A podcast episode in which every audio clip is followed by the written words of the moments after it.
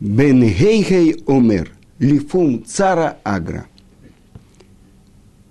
Сын Гейгея говорил, по страданию и вознаграждению.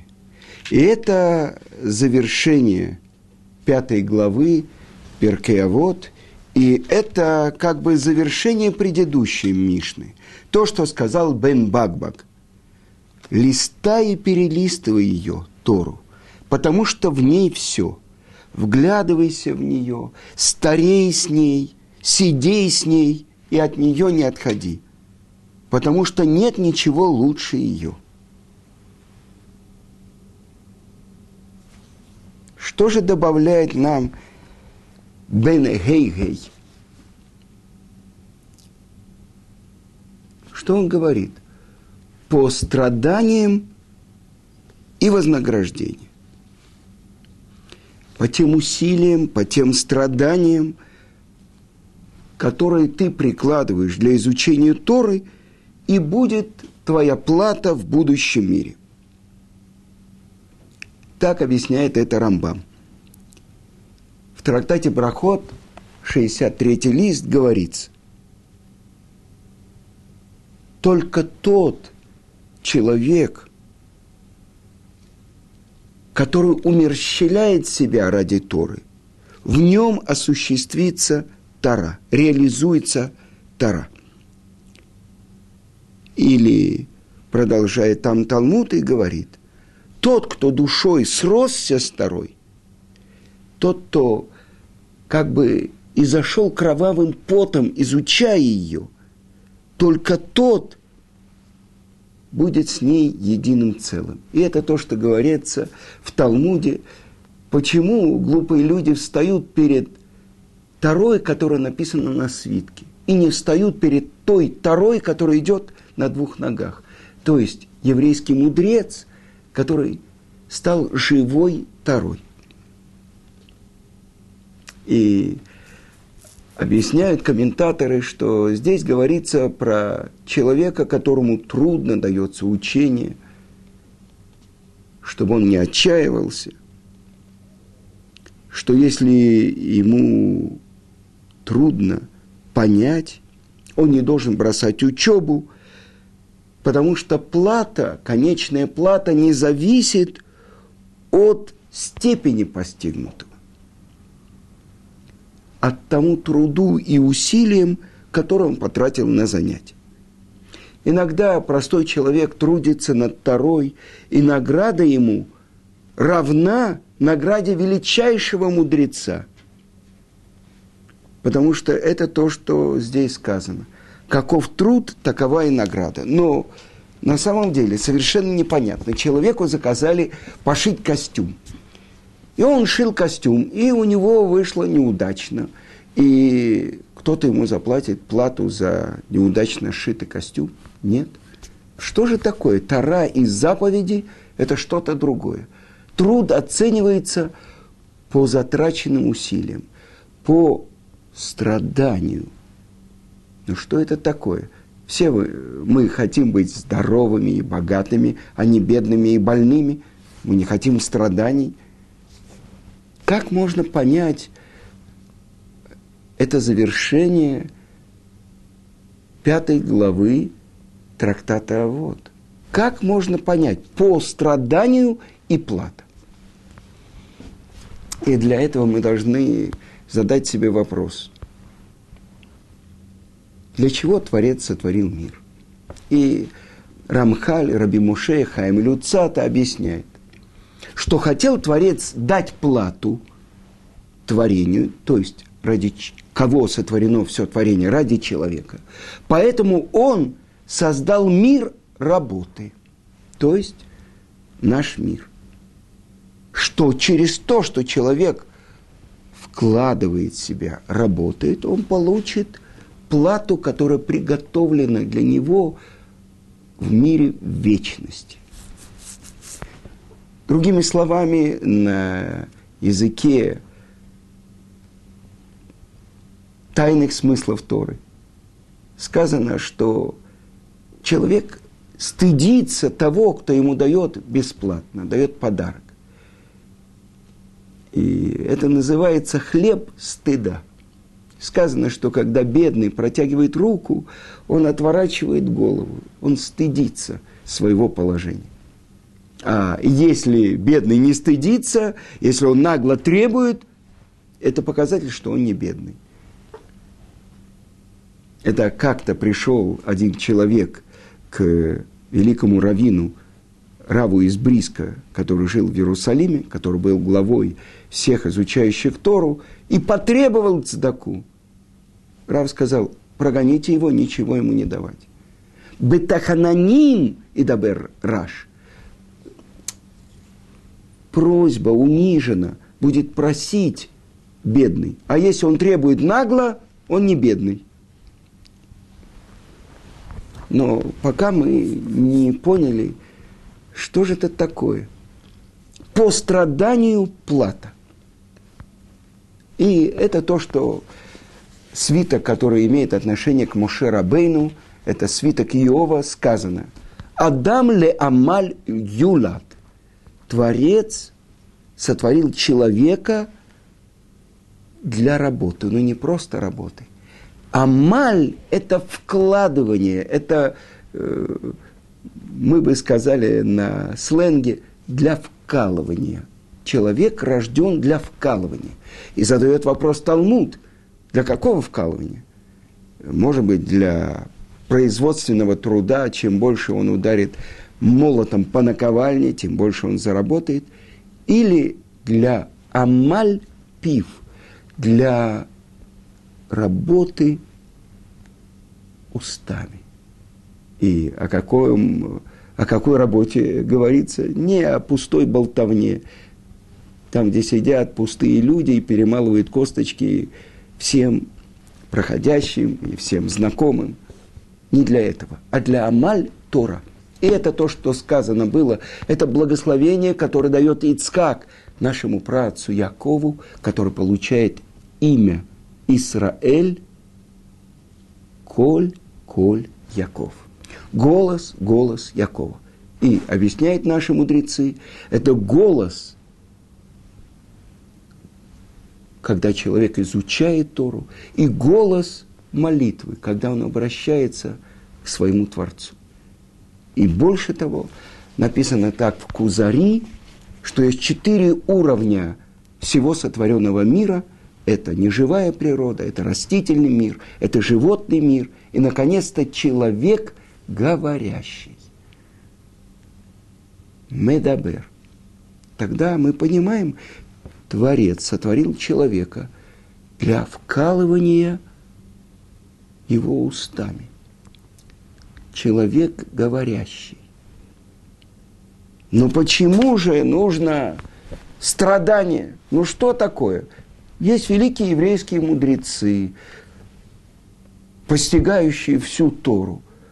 Чем больше он постиг, тем больше он называется мудрец, тем больше ему плата можно с ним сравнить с величайшим мудрецом.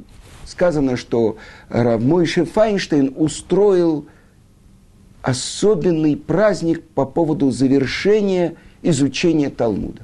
Спросил его сын, ты же много раз завершал Талмуд. Он сказал, этот раз я завершил 101 раз. И это то, что говорят наши мудрецы, не похож тот, кто повторяет сто раз – на того, кто повторяет 101 раз. Вы понимаете? И рядом с ним можно поставить какого-то Бальчува, который э, прошел с трудом. Вот у меня один есть знакомый в Москве э, в Песах, э, накануне Песаха, он приехал специально в Ешиву Тарат Хаим, там был Гаон Рамыш Шапира, и он завершил трактат Брахот. Но это заняло у него несколько лет – и это он человек, который работает, и он установил особенное время для Торы, и это был его праздник. Так можно его сравнить с Гаоном Рамой Шапира? Он, ему было трудно, он вкалывал. Это то, что учит нас Бен Гейгей. Это то, что он говорит –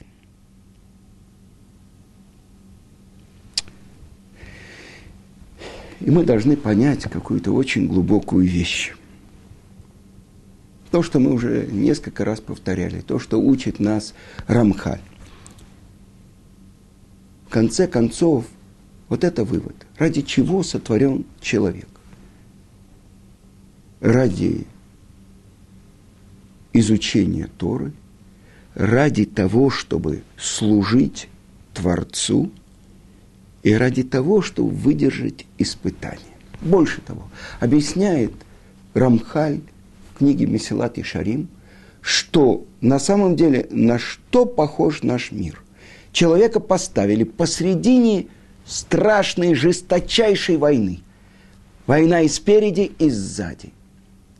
И если он победит в этой войне и выйдет из этого коридора и войдет в Траклин и получит радость от света, света Творца. Тогда что получается?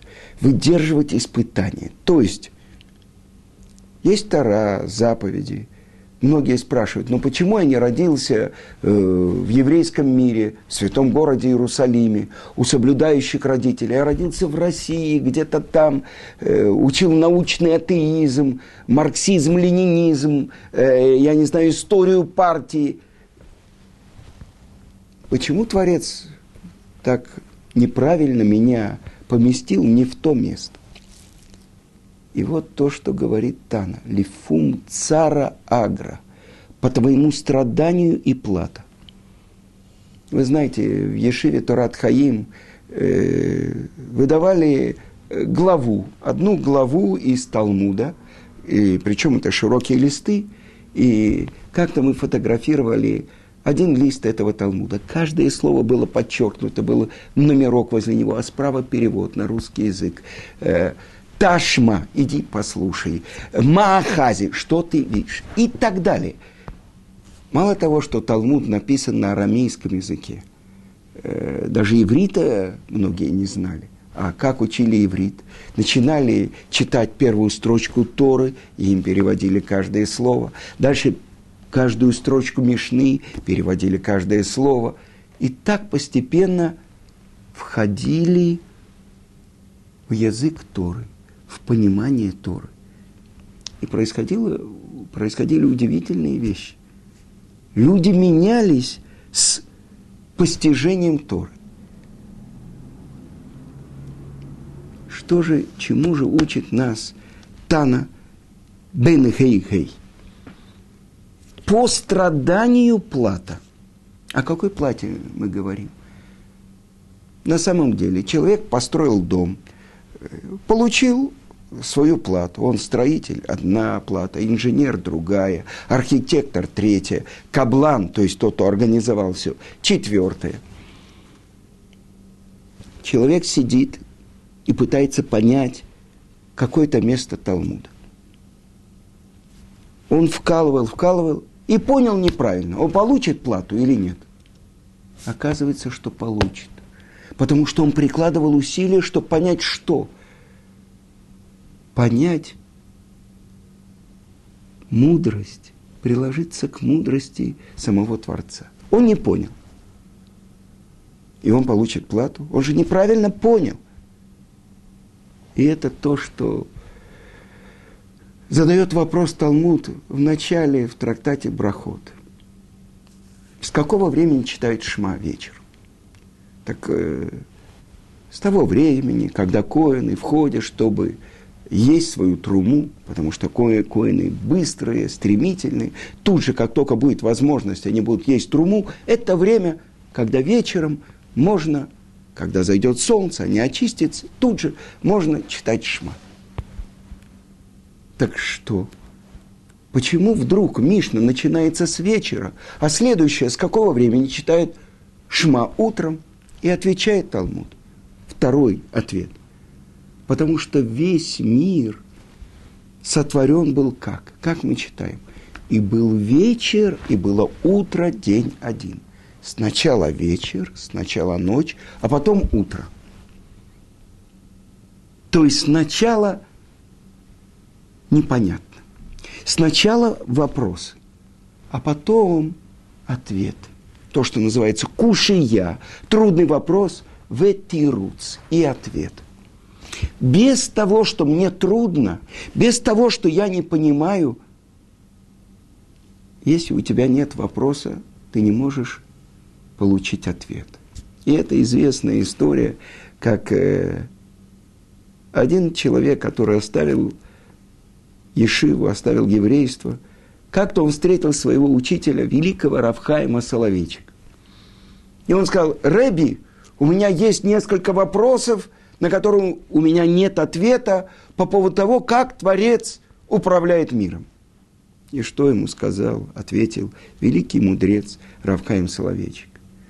Если бы у тебя были вопросы, ты мог бы задать их, когда ты учился в Ешиве. Я бы тебе на них ответил.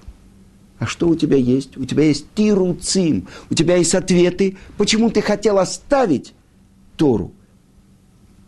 И ты должен был найти себе оправдание. Поэтому у тебя как бы есть вопросы к Творцу, как он управляет миром. На самом деле это не вопросы, это ответы. А на ответы невозможно дать ответ. Так вот, весь путь постижения Торы – это тьма, это ночь, это непонятно, а дальше прикладываются усилия и получается ответ. И один из комментаторов приводит такой пример. Один мудрый человек, богатый человек, у него были два сына, мудрый и глупый. И вот он решил, что он хочет оставить мудрому сыну все наследство. Но что он сделал? Он взял и все свои деньги вложил в стену, в тайник. И один кирпич из стены выходил. Представьте себе ровная стена, и вдруг какой-то выступ. Глупый проходил мимо него и смеялся, что такое, это глупость какая-то, почему отец не стесал этот кирпич. А умный долго думал, почему отец сделал такой выступ. И тогда он пришел к выводу, что это то, что его мудрый отец сделал, оставил для него наследство. Он вынул этот камень, нашел клад и разбогател. Что это такое? Часто кажется, такие противоречия. В одном месте Тора написано так, в другом так. Э, как же это можно понять? И это путь Талмуда. Приводится Барайта, которая как бы опровергает нашу Мишну. И вдруг оказывается, именно из этого столкновения получается ответ – я слышал это одного у очень мудрого иерусалимского равина. Он сказал, Ханука, вся Ханука, чему она нас учит? Без войны, без прикладывания усилий невозможно заработать свет. И это то, чему учит нас Тана. Лифум цара агра. То есть и Тара, и заповеди – как Творец хочет подарить нам вечность. Так мы проживаем здесь 70-80 лет, э, прикладываем какие-то усилия, и это соответствует тому безграничному подарку, который он хочет нам дать. И один раввин в моем колеле, когда я задал ему вопрос, он сказал, прости, вот смотри, я сдуваю с тебя пушинку. И вдруг ты мне достаешь чек, выписываешь на миллион шекелей чек за эти усилия. Это можно понять. Это вот тот самый хлеб стыда. Ну, даже мы делаем какие-то усилия. Но с другой стороны, это то, что мы говорим. Представьте себе, любой человек, который пришел к этому, который вложил свою жизнь том, чтобы найти свою тропинку к Творцу. Если ему предложат все деньги в мире, но только в субботу ты должен вкалывать, ты должен делать то, что является нарушением субботы. За это ты получишь огромные деньги.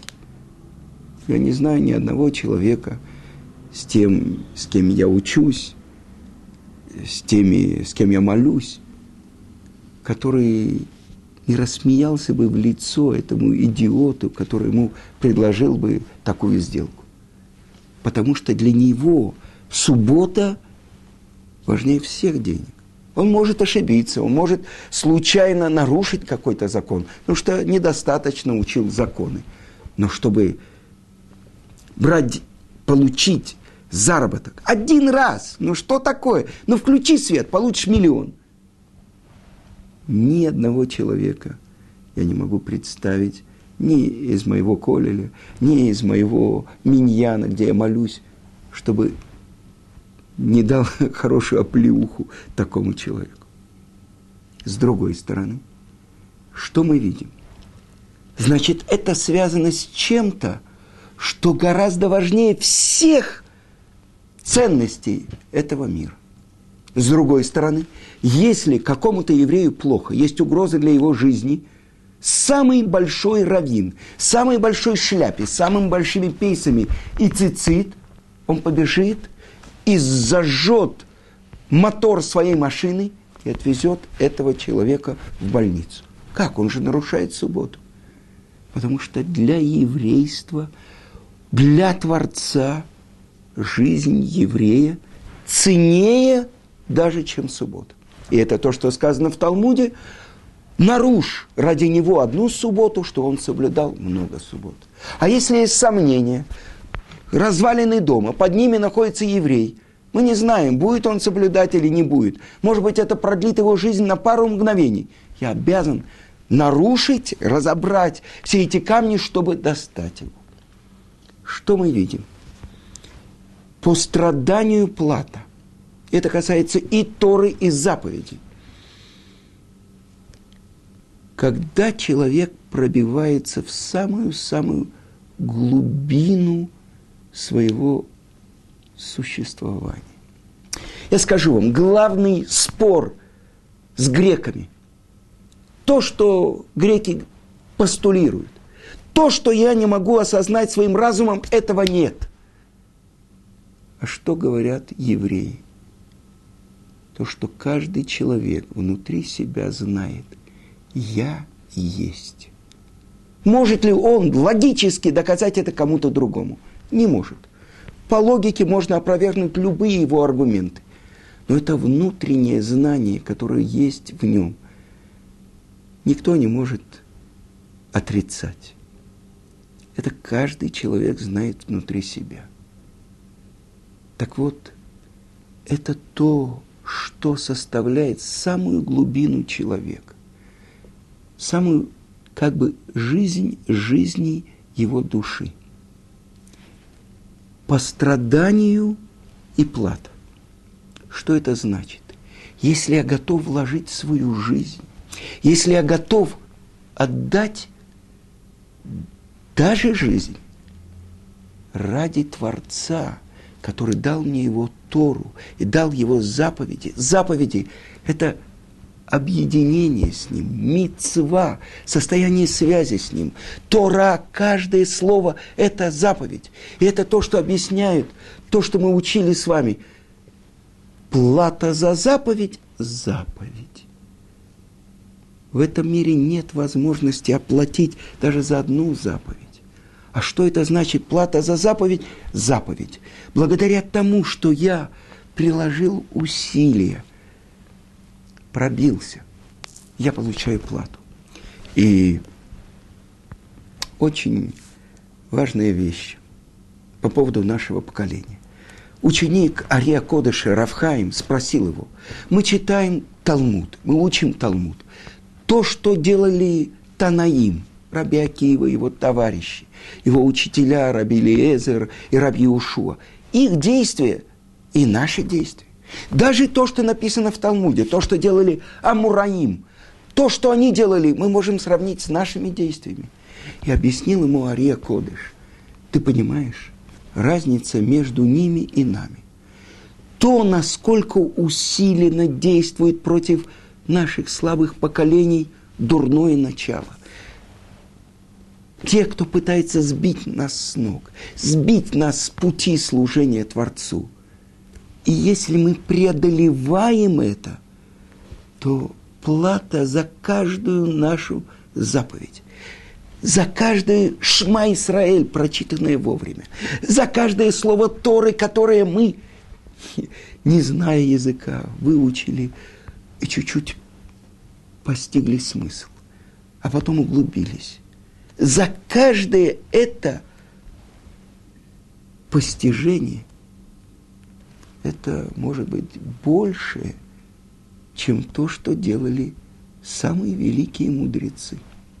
И я хочу привести вам один пример, то, что сказано.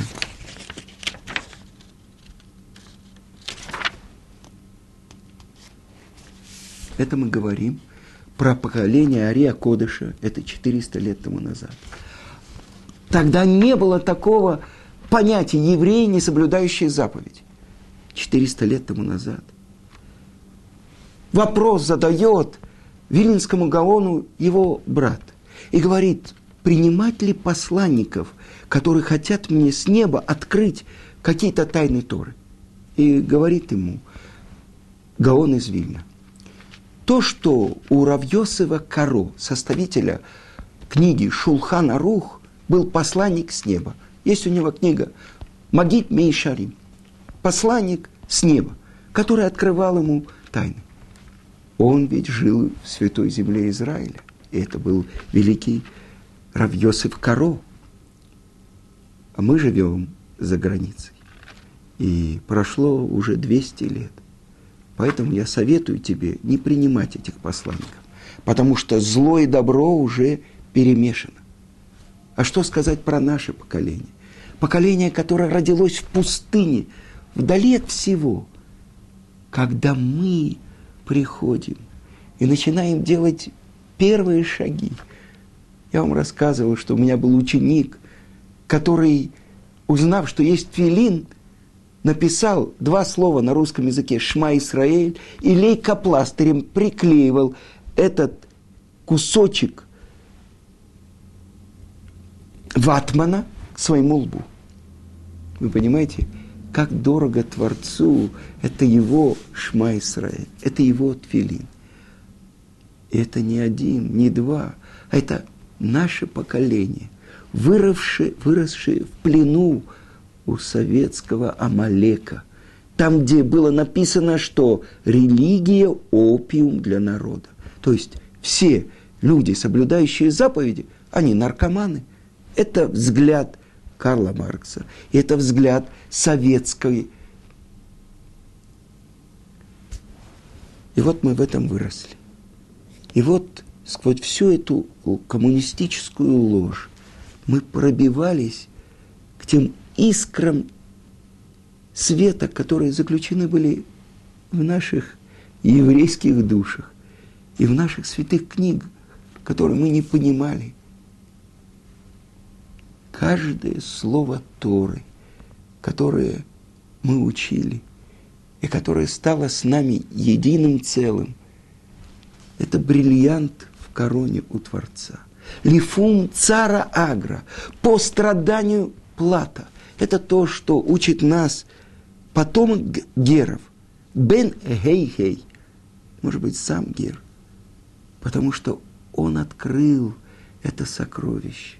И он учит, что нет ничего дороже этого. И поэтому плата не как во всем нашем мире. Сколько ты вкалывал, столько ты заработал. Золотой приз, сколько накопал, намыл золотого песка, столько у тебя есть. Совсем по-другому счет, который ведет Творец. Потому, насколько это тебе дорого, потому, насколько ты вложил свои силы – ты получишь плату. Но плата в вечности. Здесь сколько? 70, 80 лет. Вечность. В чем она выражается? В том, что ты приближаешься к источнику твоей жизни, к тому, кто послал твою душу в этот мир. Мир этот, мир тьмы. И ты пробился ты открыл источник света. Это то, что Творец дал нашему народу. Это то, что написано в святой книге Зор. Кадош Баруху, Орайса, Вам Исраэль Хадгу. Творец этого мира. Его Тара и еврейский народ, они единое целое. Вы понимаете, какие мы с вами миллионеры. Какой Билл Гейтс со всеми своими миллиардами может сравниться с тем, кто утром и вечером произносит Шма Исраэль, Ашем Элокейну, Ашем Эхад, Эход. Сефардское произношение, ашкенадское произношение. Главное, что мы открыли одного, который послал нас в этот мир, который называется мир работы. Но работы, чтобы открыть эту связь с Ним, пробиться. И это то, что учит нас Тана Бен Хейхей. По страданию и плат.